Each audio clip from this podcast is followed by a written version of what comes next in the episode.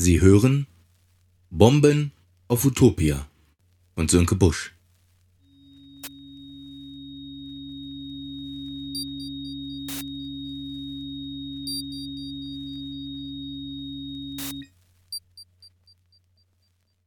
Tag 6 Schon wieder Weltuntergang? Die vier, Justus, Mike, Emma und Steffi, sitzen vor dem Coffee Corner am Eck. Es ist am Abend und es ist der letzte Abend im Jahr und sie denken sich, nun ja, jetzt ist das Jahr zu Ende und das nächste, es wird wohl das letzte Jahr sein. Denn wenn einer sagt, heute, heute ist der letzte Tag vom Rest meines Lebens, dann ist er vielleicht ein bisschen übereifrig. Unsere vier Freunde sind eher auf der Seite derer, die sich denken, heute, heute ist vielleicht das letzte Jahrzehnt vom Rest meines Lebens, jetzt bitte keinen Stress. Aber auf das Ende von allem und jedem hat ja jeder seinen eigenen Blick. Und jeder wünscht sich ja einen anderen Untergang von Mama Erde.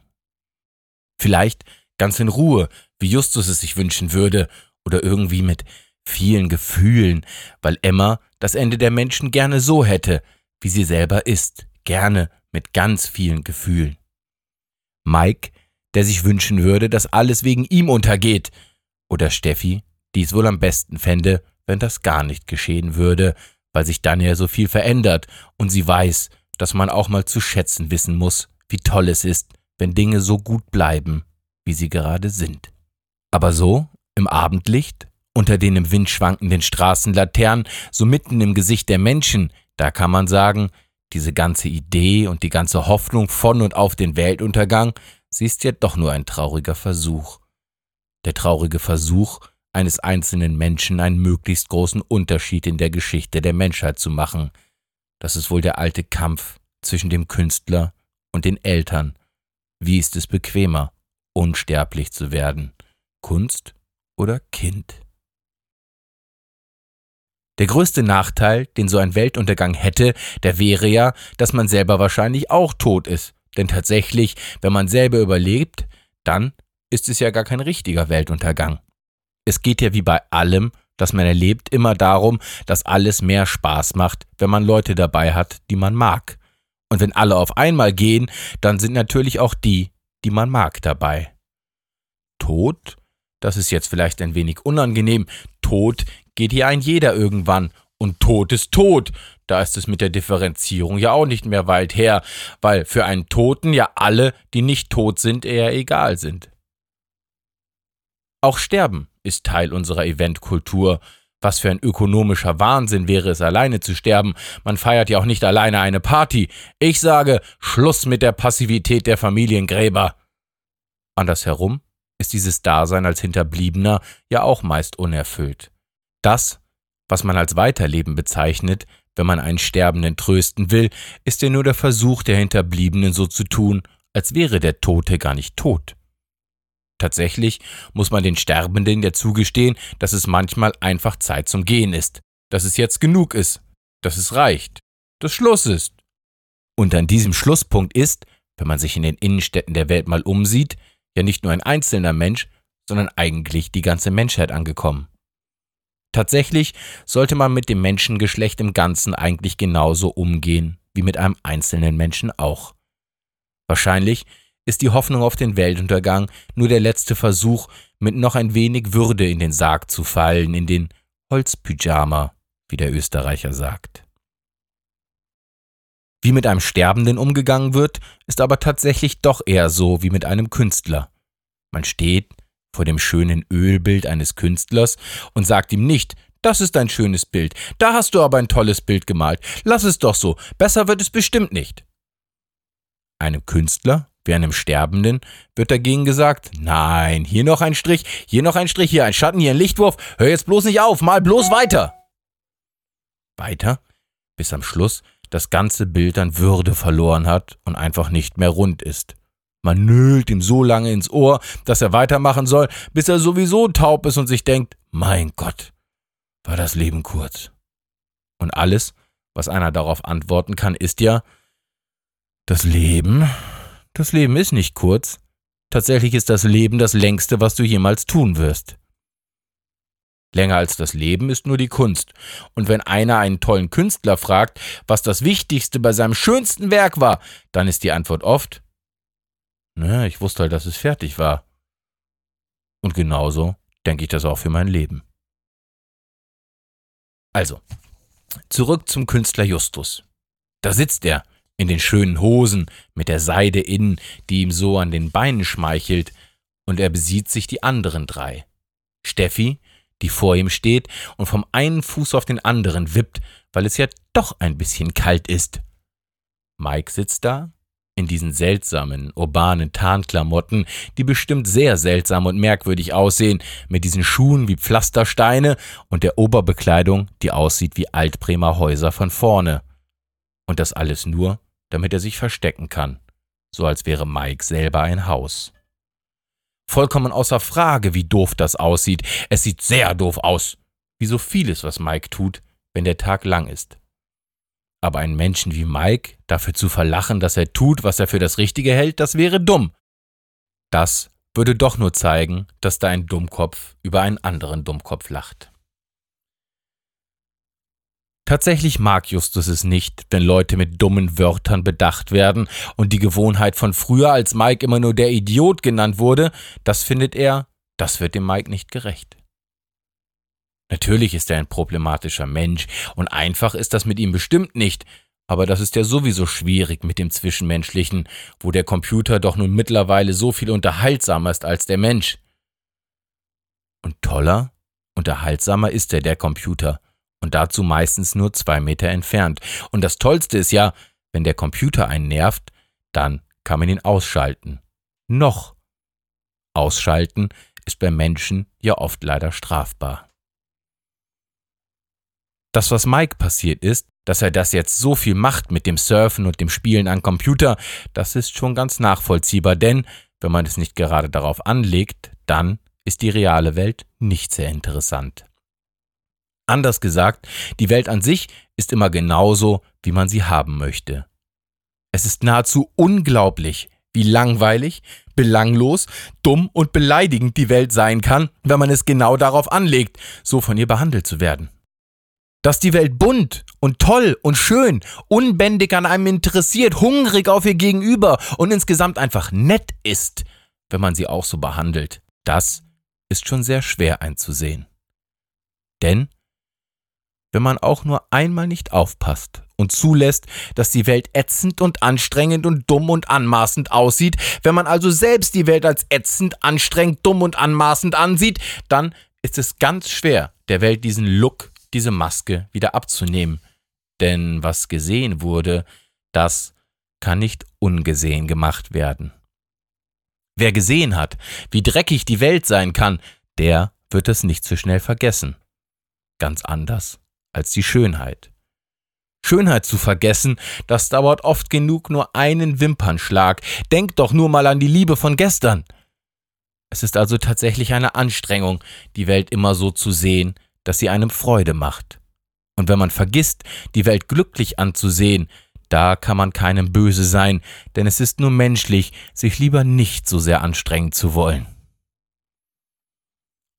Das hat dann wohl irgendetwas mit der Trägheit der Masse zu tun, denkt sich Justus, als er so zuhört.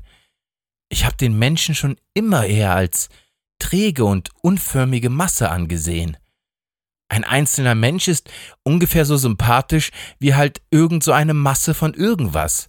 Aber wenn dann aus der Masse auch noch Massen werden, Menschenmassen zu Menschenmassen, dann hört es ja auf, da quillt die Lust auf den Weltuntergang einem ja dann zu den Ohren heraus und schmeckt nach Galle.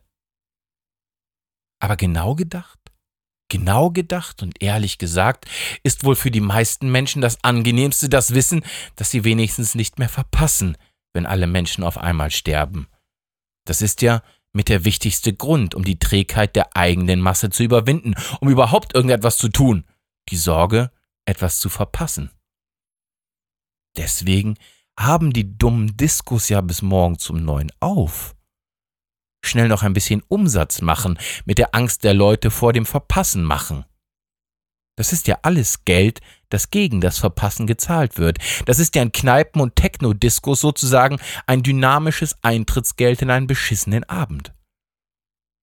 Mit einem auch nur halbwegs funktionalen Verstand ist das Verbleiben in einer Techno-Diskothek nach 4 Uhr morgens doch wohl kaum noch zu erklären. Wie schafft man es eigentlich, alle sieben Tage wieder zu vergessen, wie toll ein Morgen ohne Kater ist? Wie schafft man es, dumm genug zu sein, zu vergessen, dass die Qualität eines besoffenen Abends höchstens einmal im Jahr den Schmerz eines schweren Katers übersteigt? Wie oft ist es mir schon passiert, dass ein vollkommen verkaterter Freund angerufen hat, um mir vom Abend zuvor zu berichten. Wie oft ist es mir da passiert, dass ich mir dachte, verdammt, hätte ich doch jetzt bloß auch einen Kater. Und das Verwegene, was im Trinken über 30 liegen soll, es ist ja dann doch eine Legende. Schön gesagt von ihrem Erfinder. Ich glaube, es wären Sex, Drugs und Rock'n'Roll. In Wahrheit ist es AIDS, Chemie und Techno. Und wenn nicht das, dann zu Hause den Computer schauen, bis es wieder Wochenende ist, in den Computer zu gucken und darauf Spiele spielen. Und wenn jemand der Meinung ist, das würde mit dem Menschen nichts machen, Computerspiele könnten die Menschen nicht beeinflussen, dann kann man sagen, wenn uns damals Pac-Man beeinflusst hätte, würden wir heute in dunklen Räumen umherlaufen, elektronische Musik hören, Pillen mampfen und ständig aufpassen, nicht erwischt zu werden. Wie toll wäre es, wie wichtig könnte man sich fühlen, könnte man sich beim Tod von allem und jedem denken, das Tolle am Armageddon ist, am Ende von allem, das Allerbeste ist ja, dass man garantiert nichts mehr verpasst. Justus besieht sich das Eck und sieht, wie sie um ihn herum alle schon ein wenig in Neujahrsstimmung verfallen. Das neue Jahr Silvester, das ist so wie diese Kilometermarken beim Marathonlaufen. Da freut man sich auch, dass man noch dabei ist und trinkt dann etwas. Da möchte man einmal in Ruhe hier sitzen, denkt sich Justus. Sich nicht immer Gedanken machen, einfach nur einmal da sitzen und an gar nichts denken, auf einer Fensterbank sitzen oder vielleicht auf einem Stuhl sitzen, aber immer, immer, immer kommt irgendwas dazwischen. Früher war das mal anders. Früher war das bei mir so. Da hatte ich mir mal gedacht, ein Sofa, ganz aus Leder. So ganz, ganz, ganz aus Leder. Das finde ich toll. Und das habe ich mir damals dann auch gekauft. Schwarz ist es, das Sofa, ein schwarzes Sofa aus Leder. Oft setze ich mich gerne auf mein Ledersofa und finde das gut. Einfach so. Früher in jungen Jahren, da habe ich immer auf einem Stuhl gesessen, sonst nichts. Da würde jetzt vielleicht einer sagen, nur so auf einem Stuhl sitzen? Was macht man denn da so auf einem Stuhl? Einfach nur sitzen? Das ist ja noch gar keine Aktivität. Da musst du doch irgendwas machen. Irgendwas, was man sonst so tut, wenn man auf einem Stuhl sitzt. So gucken zum Beispiel. Etwas angucken zum Beispiel. Aber da sag ich dann, nö. Man muss doch nicht immer etwas machen. Zugeschrien wird einer ja heutzutage. Aktiver Lebensstil, aktive Entspannung, neuester Trend, Meditation. Machen ja sogar die Arbeitslosen heute. Runterkommen vom Arbeitslosenstress, aktiver Stressabbau, Meditation. Da sitzen die dann da und dann alle so. Um. Aber wenn ich hier einfach nur mal so in meinen vier Wänden sitzen will, einfach nur mal so auf einem Stuhl sitzen will. Geht ja gar nicht, schreien die Leute, du verschwendest dein Leben, schreien die Leute. Ich glaube, gerne würden sie sogar schreien, Vater Staat, liegst du auf der Tasche mit deinem Nichtstun, mit deinem Herumsitzen, mit deinem unnormalen Verhalten. Eigentlich mag ich das Ledersofa gar nicht. Manchmal, da wünsche ich mir sogar meinen Stuhl zurück. Der hat so etwas Reines, etwas ganz Klares hatte der. Da hat man das Nichtstun noch so richtig gespürt. Das kam so die Beine hochgekrabbelt und gekribbelt und nach nur ganz kurzer Zeit war das ein Gefühl von Ganzheit. Damals, als ich noch scharf auf Veränderung war, da blühte vielleicht sogar ein bisschen so ein Gefühl von Revolution auf. Und das Gefühl, das ganz normale Gefühl. Ein normales Gefühl in einem normalen Körper, in einem ganz normalen Menschen und das alles in einer vollkommen durchrüttelten, verzerrten, verrückten und geprügelten Welt. wenn ich dann da so sitze, dann hat das doch schon etwas von einer Revolution, dieses Nichtstun. Denn schön ist ja schon, einfach da zu sein und zu sagen, ich schulde niemandem etwas. Und wenn ich niemandem etwas schulde, dann, ja, dann muss ich auch nichts machen, weil gar nichts, gar nichts, das schulde ich den Leuten und genau das tue ich. Gar nichts. Und kein Quatsch, der Justus, der schuldet wirklich den wenigsten irgendetwas. Und wem er was schuldet, da hat der Justus aufgepasst, den schuldet er nur genauso wenig, dass es ihm viel zu doof ist, da ewig hinterher zu rennen. Da sitzt er nun hier, immer noch auf dieser Fensterbank, und eigentlich war alles gut gewesen, bis Emma um die Ecke kam und der Meinung war, eine Geschichte über ihre Großmutter vorlesen zu müssen. Und eigentlich gefällt ihm das ja auch, mit den Geschichten und den Gefühlen und den Dingen und dem dies und das, aber, obwohl ihm das gefällt, ist es doch sehr, sehr oft nicht so ganz das Richtige mit den Gefühlen.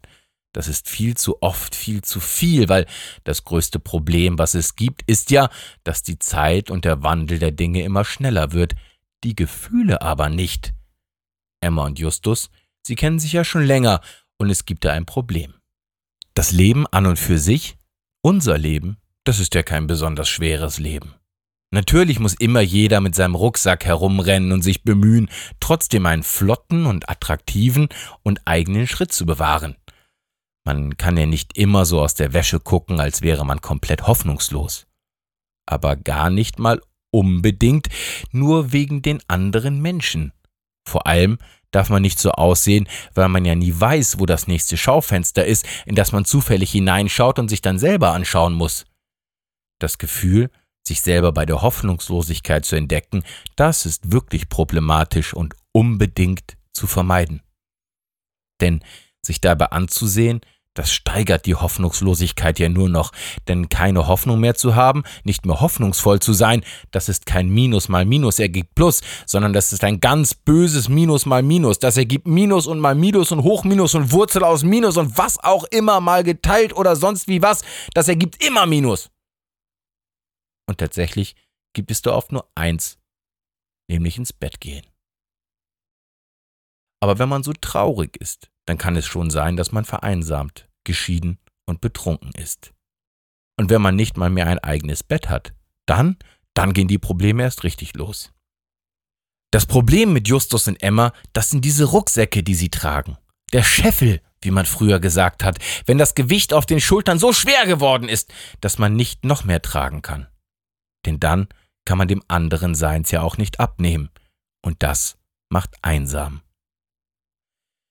Einsam ist ja, wenn man in der Stadt steht und eine Glasflasche Cola trinkt und dann etwas machen will und sagt, halt mal! Und dann zerknallt die Flasche auf den Boden und die Leute lachen doof. Das ist einsam. Mit Emma und Justus ist es ungefähr so, als hätten sie beide immer in jeder Hand eine Flasche Cola und wären alleine auf der Welt. So ist in etwa das Gefühl. Sie klammern sich dann wohl daran, dass das nochmal was wird mit ihnen, aber da geht es um die heilende Kraft des Glaubens und nicht um die strahlende Schönheit der Zukunft. So wie Justus da gerade sitzt, mit der Kapuze aus, schaut er sich die anderen um ihn herum an. Die haben auch Kapuzen auf. Da denkt er sich, wie langsam die Zeit doch vergeht. Und dass sie immer langsamer vergeht, je langweiliger irgendetwas wird. Und das ist Hoffnung für alle, die da sitzen, denn besonders spannend findet hier keiner sein Leben. Und tatsächlich, das wäre es doch mal. Im Auftrag der Unsterblichkeit das Leben so langweilig zu machen, dass die Zeit nur noch wie fetter, saftiger Teer durch das Stundenglas des Lebens rinnt. Justus! Ey! Ey, Justus, was geht? schreit ein Teenager von der anderen Straßenseite. Justus steht auf, er spürt wieder die schöne Hose an den Beinen und ärgert sich dann natürlich, denn so, wie eben gerade gedacht, hat ihn diese Freude natürlich wieder teure Lebenszeit gekostet. Erwischt man einen beim Sterben, dann sagt er, die ersten 18 Jahre, sie sind genauso lang wie der Rest vom Leben. Was ja rückblickend heißt, dass man die Hälfte des Lebens als relativer Vollidiot verbracht hat und man sich eigentlich als Erwachsener nur bemühen kann, den Scheiß irgendwie wieder auszubügeln. Aber so ist es halt das Leben. Verstehen tut man's erst, wenn man gleich stirbt. Und das ist ja ein großes Problem am angekündigten Untergang der Welt. Die Menschheit endet genauso, wie sie immer war, als ein Haufen von Klugscheißern. Zusammengefasst ist es so. Das Leben, das Leben, das ganz normale Leben. Das Leben also, das ist doch so. Du rennst da ein bisschen rum, hast keine Ahnung von nichts, und noch ehe dir das auffallen kann, da sagt dir das Leben, tu was, mach was, damit du dich nützlich fühlst.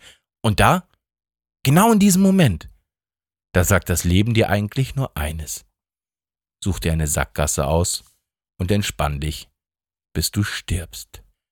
Justus schaut zu den anderen. Ich gehe zur Flaschenpost und da heute Silvester ist, werde ich mit einer kleinen Trickbetrügerei eine Flasche Wodka entwenden. Diese Flasche werde ich dann mit euch teilen. Ich möchte mit euch auf das neue Jahr trinken, denn irgendetwas sagt mir, dass wir uns dieses Jahr noch öfter sehen werden. Und irgendetwas sagt mir auch, dass wir nicht alleine sein werden. Also werden wir alle gemeinsam trinken und das solange der Wodka reicht. Und dann werden wir noch einen Wodka trinken, einfach nur so, weil wir es können. Die ersten Heuler zischen um ihn herum. Ein Böller explodiert in einem Hauseingang gegenüber vom Coffee Corner und reißt ein Türschild herunter, auf dem Herr Lehmann steht.